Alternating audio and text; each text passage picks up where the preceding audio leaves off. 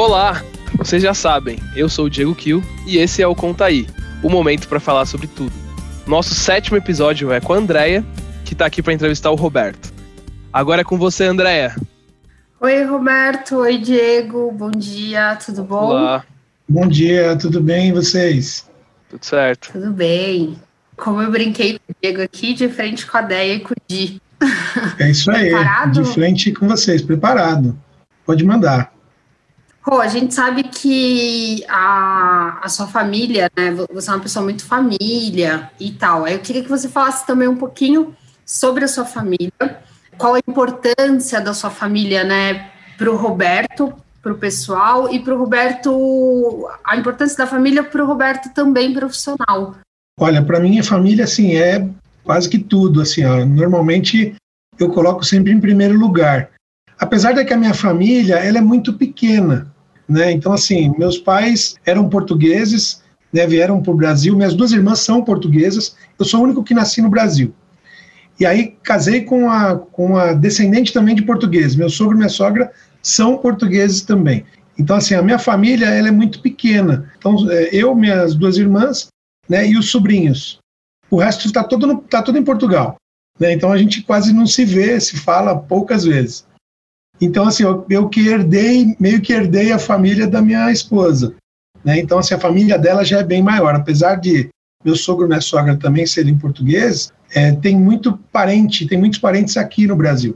né? Então, assim, a família é maior. Então, mas eu sou extremamente família, assim, eu gosto de, né, de, de, de estar com a família, fazer os programas com a família, viajar, enfim. Então, família para mim é, é extremamente importante. Sempre que eu posso, estou sempre com a minha família. O que, que você gosta de fazer com a família, assim? Que, que para você, a, a, né, o estar com a família, o que, que vocês gostam de fazer juntos? Olha, a gente vai muito no cinema, muito. É até engraçado, eu brinco com meu filho, que ele, com três anos de idade, a gente já levava ele no cinema, e levava ele para viajar, enfim. Então, assim, a gente vai muito no cinema. Até durante a pandemia, né, que tava, o cinema estava fechado, enfim, é, a gente estava meio refém, né, e acabava só assistindo série em casa. Mas é, já há algum tempo, né, que os cinemas já reabriram, a gente vem frequentemente indo ao cinema, Semana passada a gente foi assistir um filme, é, sexta-feira lança um outro, né? E a gente pretende ir também. Então, assim, a gente gosta muito de cinema e muito de viajar. Né? Então, assim, normalmente a gente faz algumas viagens mais próximas, mas especialmente, assim, uma vez por ano a gente se programa para poder fazer uma viagem é, mais longa, né? Então, assim, tanto eu como minha esposa, meu filho adoram viajar, então a gente procura estar sempre juntos também nos momentos de viagem. Legal. O Rô, você falou que gosta muito de filme, né? Essas coisas é muito importante. Fala para mim qual foi o último filme que o Roberto e a família assistiu. E você falou também que você quer assistir um na sexta. Qual que é? Eu assisti na semana passada, a gente assistiu o Free Guy, que é com aquele ator que faz o Deadpool, o Ryan Reynolds, Ah, né? legal. E amanhã a gente pretende assistir Infiltrados, com o Jason Statham. Legal, tá aí uma dica também pra Já galera. É, pega essa meu. dica aí, hein, pessoal? Já pega essa dica aí, porque parece ser bom. Eu vi o trailer, assim, ó, parece ser muito bom. Então, ele, e é, o lançamento é amanhã. Então, a gente já estou me programando para amanhã a gente poder assistir no final do dia. Legal, legal. Eu já vou anotar aqui também, ó, se eu tiver tempo, aproveito e Ah. assisto também. Legal. Hoje você é responsável por uma área de sinistro geral, né? Que é o que a gente falou um pouco até da, da sua experiência lá atrás e tal. E eu queria saber, né, qual o grande ponto de contato com o cliente? Como que você observa também essa oportunidade de ressignificar a experiência com sinistrados, já que a gente é o produto, né, que ele contrata? Eu acho que a gente tem é, é, bastante oportunidade aí, né? Eu acho que assim a, a RSA, né? Ela sempre foi uma empresa muito voltada para o mercado corporativo e naturalmente no mercado corporativo o contato com o cliente final ele é muito pequeno, né? Então o nosso maior contato é, é praticamente é com são com os corretores. Então a gente tem pouco contato com o cliente final. Eu acho que a gente tem muito a, a mudar, muito a aprender e realmente assim para potencializar ainda mais esse contato com os clientes. A gente está entrando em novos produtos, né? Então a gente falou uh, já Mob Livre já é uma realidade, né? Então assim a gente está para lançar o produto Mob Livre. A gente já está é, começando as conversas para também falar de seguro de automóvel pessoa física, vida individual, enfim. A gente entra num mundo massificado onde a gente tem mais oportunidade de chegar no cliente final. O que a gente vai buscar agora realmente é ter cada vez mais contato, cada vez mais conhecer o nosso cliente final, até para que a gente possa apresentar novas soluções também para o cliente final. Não só ter o contato com os corretores. É extremamente importante também né, manter o corretor nessa cadeia, mas o contato final com o nosso cliente e cada vez mais conhecer o nosso cliente é de extrema importância. Acho que a gente precisa ter muita empatia, né? Como que você acha que qual a, digamos assim, a formulazinha para a gente conseguir, sabe, esse contato maior com o cliente, essa essa experiência maior, empatia, como que a gente que está lá na linha de frente tem que agir para conseguir essa aproximação com o cliente?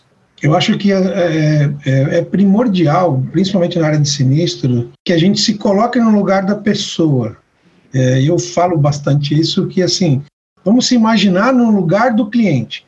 Imagina que ele tenha tido um sinistro de, do seu veículo, de um celular, de um equipamento, um sinistro de vida, perdeu um ente querido, enfim. Vamos tentar se imaginar no lugar dessa pessoa porque eu acho que só assim a gente consegue imaginar o que primeiro que a pessoa está passando e como a gente pode atenuar um pouco a situação de um sinistro. Porque qualquer sinistro, ele imediatamente já é frustrante. É um momento extremamente delicado, seja qualquer seja o ramo. Então, acho que a gente, primeira coisa é para buscar essa empatia, é se colocar no lugar do cliente. Como eu posso auxiliá-lo? Como eu posso acelerar a indenização dele? Como eu posso auxiliar numa solução de algum problema, em conseguir alguma documentação, enfim, acho que isso é extremamente importante para que a gente possa perceber o que o cliente está passando. E percebendo isso, como que eu consigo auxiliá-lo? Como eu consigo acelerar? Como eu consigo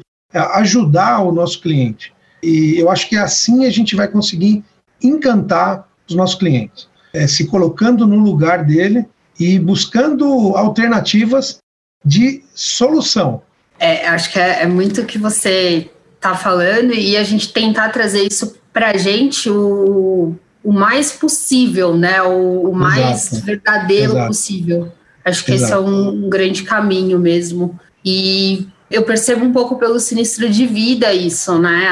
Para a pessoa aquilo é muito forte, aquela perda, né? Mas contrapartida, Exato. né, ele, a gente consegue não suprir a falta, porque isso nunca, nunca vai acontecer, mas de alguma forma trazer um, um acalento, um, né, uma, exato, uma, exato. uma ajuda né, naquele momento. E a, a, além disso, até, é, assim, uma coisa que é, que é extremamente importante, a Sura preza demais por isso. Como eu agrego valor? Não é o indenizar por indenizar né? Porque o indenizar, a gente fez, ele fez um contrato de seguro de um valor, ele vai recebe esse valor, mas como eu agrego valor no momento do sinistro? Não só o pagamento pelo pagamento, né? Então a gente tem alguns cases de sucesso lá no próprio property, de reconstrução de imóvel, é, enfim, a gente falava também no Vida, né, de, de de repente uma pessoa que teve uma perda de um membro como eu auxilio essa pessoa a se recolocar no mercado de trabalho, enfim, é uma mudança muito grande na própria vida né, dessa pessoa. O cotidiano dela vai mudar completamente. Né? Você imagina uma pessoa que até então conseguia andar naturalmente e hoje teve uma perda de um membro, de uma perna, por exemplo, que vai ter uma mudança drástica na sua vida, no seu cotidiano. Então, como a gente auxilia essa pessoa, não só com a indenização, porque a indenização qualquer seguradora vai fazer né? E sim, é, é, uma, é uma obrigação. Mas como eu, eu supero as expectativas desse cliente? Né? Como que eu tento é, colocar essa pessoa de novo no mercado de trabalho? Como é que eu consigo capacitar essa pessoa para que ela, ela volte a ter uma vida normal, né? Porque é uma mudança realmente muito grande na vida de uma pessoa. E aí, quando a gente fala em Sura, a gente escuta muito sobre gerar capacidade, né? Eu acho que eu brinco, brinco, né? Eu falo comigo mesmo que assim, cara, se, se eu não estiver gerando capacidade para o cliente, eu não sou Sura, não é um serviço da Sura. Como que você, você acha que a gente pode cada vez mais gerar capacidade para o cliente? Eu acho que através do, como eu falei, né, eu acho que a gente tem que buscar cada vez mais, não só a indenização pela indenização, que eu acho que, como eu falei, isso é uma, uma obrigação da seguradora, mas assim, como eu agrego mais valor, né, em cada segmento, tá? Então, assim, é buscar novas é, oportunidades para o cliente. Então, assim, eu vou citar um exemplo aqui, mas, por exemplo, pessoa que teve o veículo roubado, como eu agrego valor, como eu posso ajudar essa pessoa na compra de um outro veículo, né, usar a expertise da seguradora para poder fazer a compra de um outro veículo. A pessoa, muitas vezes, ela não tem conhecimento de, de um carro, não vai ter oportunidade de comprar um carro novo, e aí talvez tenha que comprar um carro usado. Como eu posso auxiliá-lo? Então, no caso do Vida, né, como eu disse aí agora, enfim, acho que em cada segmento a gente tem oportunidades. Né, e, como eu facilito cada vez mais a vida desse cliente. É, então, a gente está falando agora de criar uma rede referenciada para sinistros de bike. Então, a pessoa que tem uma bicicleta, e a gente vem crescendo demais nesse segmento, como eu auxilio ele para que ele tenha uma, uma rede de, de, é, de bike shops é, referenciados para poder fazer o conserto dessa bicicleta, fazer a troca dessa bicicleta? Então, assim, como é que eu agrego cada vez mais valor para esse cliente? Não só com a indenização. Como eu disse, a indenização ela é uma obrigação da seguradora. Teve um sinistro, não tem qualquer irregularidade, a seguradora tem por obrigação indenizá-lo de maneira rápida. Mas como eu vou além disso? Né? Como eu agrego mais valor para ele? Aproveitar o sinistro como um momento de contato com o cliente para ele conhecer a seguradora e falar: caramba, eu recebi a minha indenização, é, e é, além disso, né, a seguradora fez isso, mais isso, enfim, ou reconstruiu, como a gente fez no caso de um apartamento, a gente reconstruiu o apartamento, entregou a chave pronta, né, do apartamento pronto para o cliente. Então, ele teria que buscar alguma empreiteira, alguma empresa que pudesse fazer o conserto, enfim. Então, assim, de que maneira que a gente pode ir além né, da, da simples indenização do sinistro? É, me colocando um pouco na, no lugar do cliente, né? Eu fico imaginando o cara, né, sofreu lá um acidente e tal, o apartamento dele deu ruim, e de repente entrega para o cara pronto. Acho que não tem como você não não pegar e não fidelizar esse cliente, não ter como esse cliente falar muito bem da companhia. Até porque hoje a gente se depara com serviços e serviços, né, Rô? Então, qual o risco que você tem até de você mesmo contratar um, um, um prestador lá, um, um, cara que não faça um bom trabalho e tal? Acho que quem, lida com quem lidou, que lida com obra constantemente, acho que passa um pouco mais sobre isso, né? E o próprio é, comodidade, né, para o cliente. Né? Então você imagina, muitas vezes a, a, o cliente ele está distante do local sinistrado. Né? Foi, foi esse caso que foi o que ocorreu. Era uma casa de veraneio, era um apartamento na praia. Então, assim, ele está a 70 quilômetros. Como que ele vai acompanhar uma obra, uma reconstrução do imóvel a 70 quilômetros de distância? Então, é, é, muito mais cômodo que ele, é, a empresa cuide disso, né? E entregue o apartamento pronto para ele, e ele faça uma vistoria, e, ficou, e ele ficou extremamente satisfeito. Legal, legal. É prazeroso até para gente que trabalha aqui, né? É. Ouvir que tipo, a gente prestou esse, esse serviço para o cliente. E, e, a gente percebe que é um movimento da companhia de maneira geral, tá, Dé? Então, assim, eu tenho participado de alguns fóruns, né, com os nossos companheiros de outras filiais, né, é, de outros países, e a gente percebe que é um movimento da Sura como um todo. Né? Então, isso está no DNA da companhia né? não é aqui no Brasil ou só na Colômbia, né? enfim. Então, todos os países a gente percebe que é um movimento da empresa, né, como, como um todo. Legal.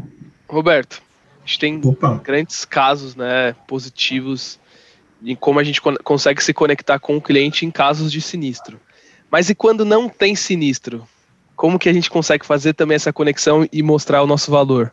Eu acho que a gente poderia, assim, a gente ainda não tem hoje uma rede para poder ter esse contato com o cliente fora de um momento de sinistro. Eu acho que a gente tem muita oportunidade aí. Eu tive na Colômbia em 2017, eu tive lá na Sura, na matriz, E lá, por exemplo, a gente tem o, o Auto Sura. E aí são serviços que são oferecidos para os clientes, não só clientes Sura, qualquer pessoa que tenha um veículo, são centros de atendimento de automóvel gigantes. Então existe um em Medellín, muito grande, atende mais de 300 veículos por dia, é, que fazem serviços desde uma troca de lanterna, de uma lâmpada, até serviços mais complexos.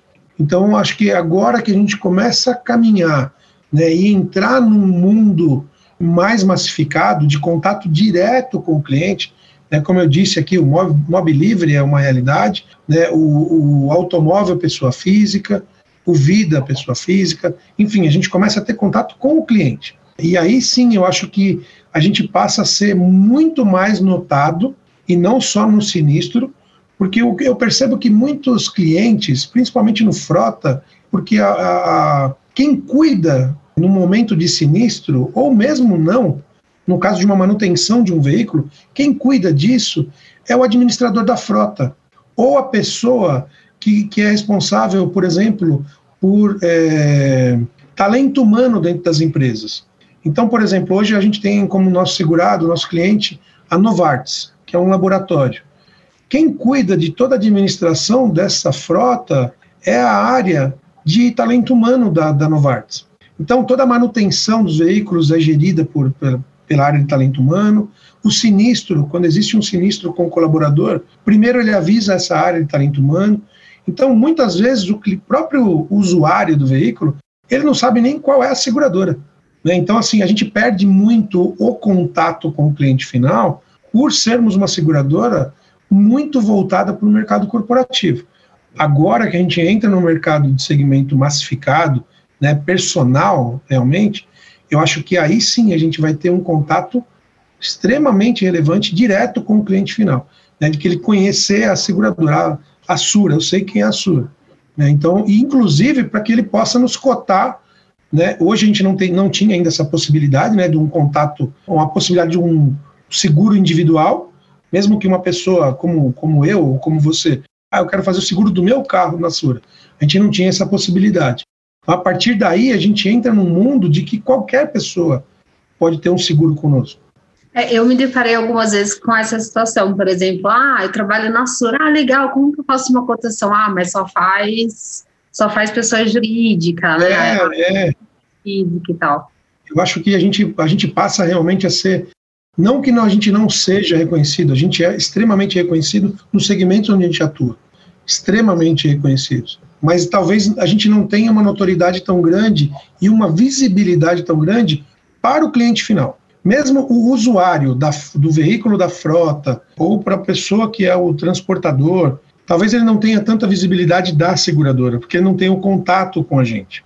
Eu acho que a gente passa a ter um contato muito mais relevante partir do momento que a gente entrar nesse segmento de personais, né, contato com o cliente mesmo, né, o cliente ligando para a seguradora, né, e a gente está entrando agora também num segmento de acesso digital, onde a gente vai ter um contato muito grande com o cliente, né, para que a gente de fato conheça os nossos clientes, e aí a partir daí como eu posso agregar valor, cada vez mais valor para os clientes. É comum as seguradoras é, fazerem um produto que elas tiram da cabeça delas sem imaginar se aquilo é relevante para o cliente. É muito comum isso acontecer no mercado segurador. E a gente está indo num caminho completamente diferente, que é buscar soluções para o cliente. O que, que ele precisa?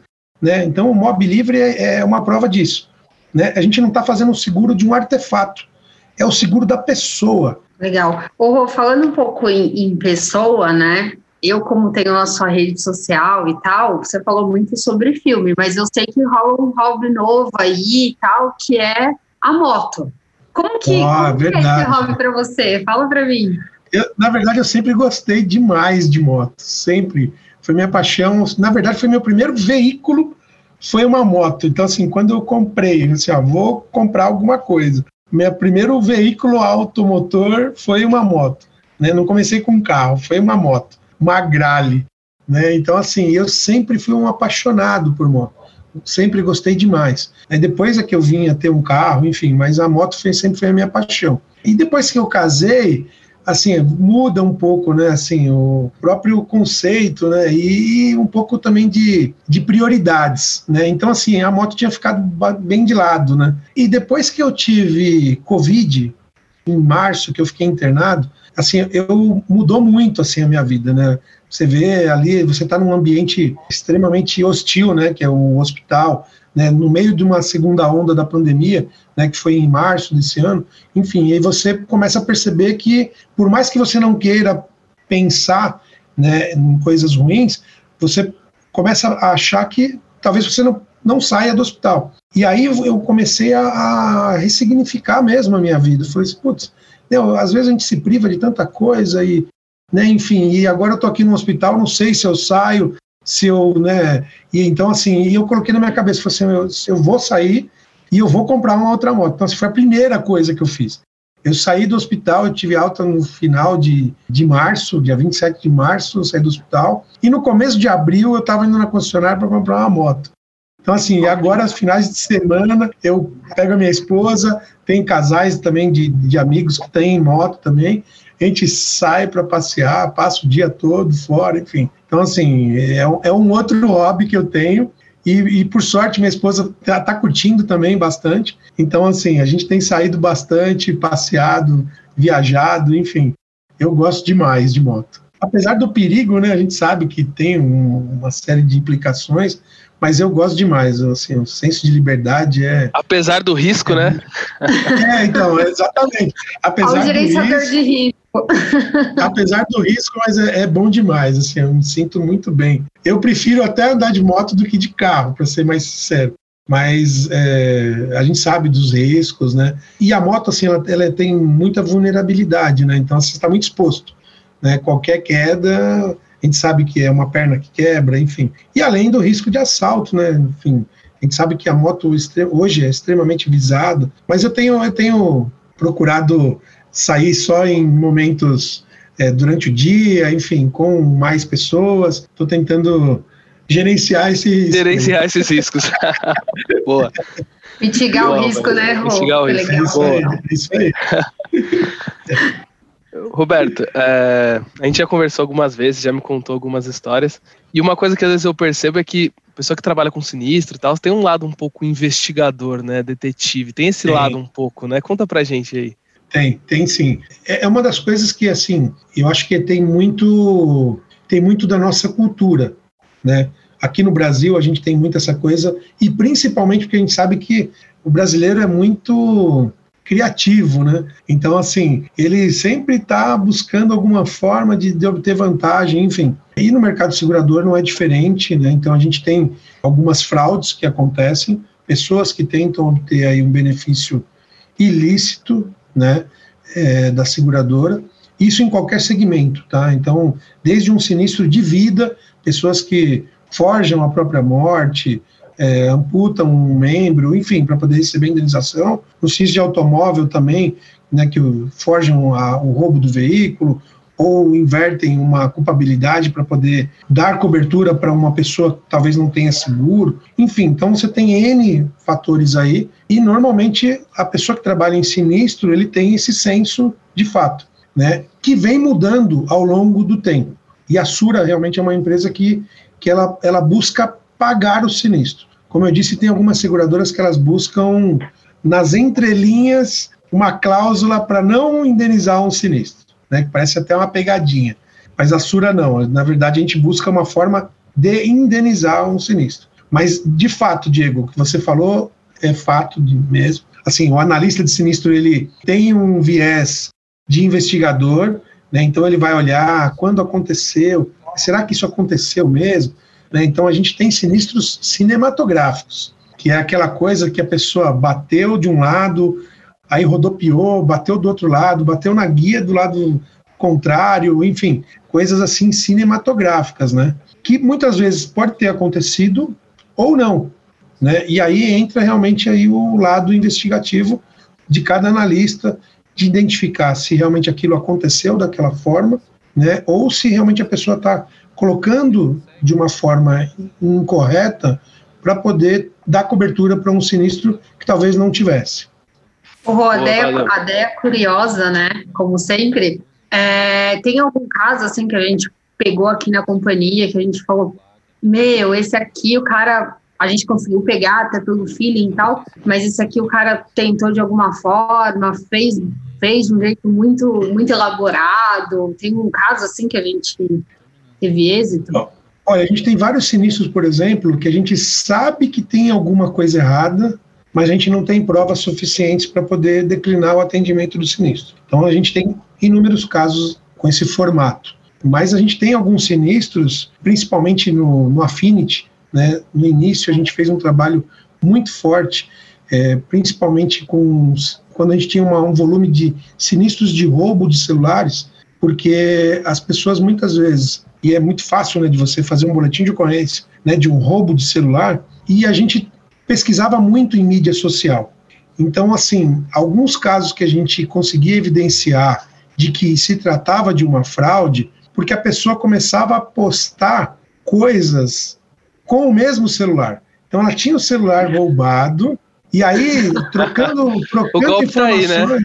Então, exatamente. E não, e a pessoa até divulgava. Não, ó, eu falei que foi roubado, mas então assim, hoje, né, as mídias que a gente tem, as mídias sociais, elas contribuem também para o mercado segurador. Então, a gente se usa também dessas mídias sociais para poder avaliar se de fato tem alguma irregularidade. Muitas vezes a pessoa ela quer demonstrar que ela está levando uma vantagem, está enganando a seguradora, enfim. Então, a gente pegou vários casos de celular que a pessoa acabava falando e confidenciando nas redes sociais que ela, ela forjou o roubo do, do equipamento dela. É o cúmulo mesmo, né, gente? É o, é o extremo do. É mas eu já vi em outras, mas eu já vi em outras seguradoras sinistros de vida que a pessoa forjou a própria morte para poder receber indenizações. Assim, tinha seguro em várias seguradoras. Então, assim, um LMI milionário, né? Então, assim, foi inclusive matéria de jornal da pessoa que acabou matando uma outra pessoa para poder é, carbonizar o corpo para não conseguir ser identificado, para poder receber a indenização, enfim, coisas assim envolvendo quadrilhas. Né? Então, assim, você tem várias pessoas envolvidas, né? não é só a pessoa que é arquiteta. Normalmente, né, quando você tem é, situações assim, você tem muitas pessoas envolvidas, né? muitas. A gente viu aí agora também no, próprio aeroporto, né? Eh, uma, uma quadrilha que acabava passando drogas né, para diversos outros países. Então, eles desviavam a mala internamente. Então, você tem N pessoas envolvidas. É, infelizmente, eles se especializam, né, Roy? E acaba... É, é. é que a gente, tem um a gente tem um problema cultural, e eu sei que a gente tem, né, porque, assim, o brasileiro, como eu disse, ele é extremamente criativo. Ele busca maneiras de burlar o sistema. É, então, assim, e a gente acabou criando esse ranço também, né? Que a gente acha que todo mundo quer enganar a seguradora. Né? Então, os bons acabam pagando pelos maus. E, e nem sempre é verdade, né? Então, a Sura, ela, ela, ela quer mudar esse conceito, né? Acho que desde a primeira conversa que eu, que eu, que eu participei com o Gonzalo, antes até mesmo dele virar o presidente né, de todo o grupo, é, ele sempre falou isso, né? Falou assim, até que prove o contrário, a gente tem que achar meios de se indenizar os sinistros né, e não de ficar achando artifícios para poder declinar o atendimento. É, top. É, é de é. certa forma, a gente também não pode não pode ser levar para pessoas ruins, né? Achar que todo é. mundo e Exatamente. tal. Exatamente. E tem seguradoras que acham que todo mundo é bandido. Né? Então, assim, faz investigação de todos os casos, enfim. Então, ela já parte do pressuposto que todo mundo quer enganar ela. É, tenso, né? Mas, bom, a gente aqui age diferente, graças a Deus, né? É isso aí, é isso aí. Rô, vou aproveitar, vou fazer a última pergunta, senão o Diego mata a gente daqui a pouco, tadinho. É, tem que acabar. Vamos lá. Acabar, mas tá muito bom. É, quem te conhece, você falou no começo também, o maior hobby, né, do Roberto são filmes e tal. E eu queria que você indicasse pra galera, tipo, uma série que você falou, meu, essa pessoa tem que assistir, essa pessoa tem que maratonar, como a gente costuma brincar lá nos corredores. É, é, Qual é. que você indica, assim, que você fala, meu, essa é muito, muito, muito top? Nossa, acho que tem várias aí. Falar uma só é difícil. Assim, eu gosto muito de Ozark, estou esperando sair agora a próxima temporada. Eu gosto bastante de Ozark. Acabei de assistir aí a segunda temporada também de Outer Banks. Gostei bastante, gostei até mais da segunda temporada do que da primeira. É uma série bem legal. E gosto muito também de La Casa de Papel. Estou esperando agora Nossa. sair também. Mas eu assisti várias. Assisti, assim, muitas séries. Mas acho, acho que essas, assim, realmente, assim, eu, eu gostei bastante. E uma que eu gosto também, que estou esperando agora sair uma próxima temporada, é, que é Pink Blinders. Legal. É. Bom, eu tô devendo aí, né? Preciso, preciso começar a ver os Olha, eu tenho várias aí para você assistir aí, ó. Fica a dica a aí, ó. Troca de fica novo, a dica, ó. fica a dica. Fica a dica, é isso aí. Vou anotar aí que tem algumas que eu não assisti. Ah, Rô, eu acho que é isso, né? Acho que dá para a galera conhecer um pouco mais o Roberto, conhecer muito, muito mais sobre a, a estratégia da companhia, né? Para essa coisa da qualidade no atendimento para o cliente e se tornar um nome importante para o cliente. Sem dúvida. Sem ah, dúvida. super agradecer por, pela oportunidade de entrevistar, de, de participar, né, Andréia? Eu, particularmente, não tinha, não tinha coragem até antes, saiu de que ajudou bastante. E aí ficou fácil, né? Entrevistar o Roberto ficou fácil, né? Então não, Ah. rolou, não rolou nem medo, rolou até mais uma satisfação.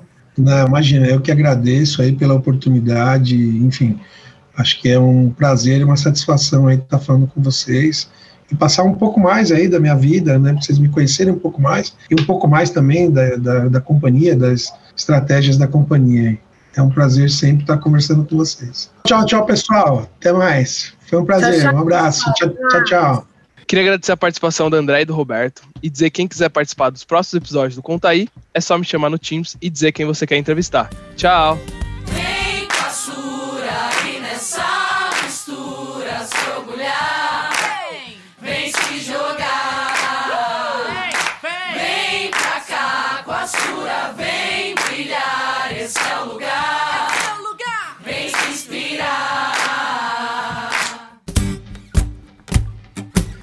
Foi dado, o hit tá feito. Equidade, transparência, responsabilidade e respeito.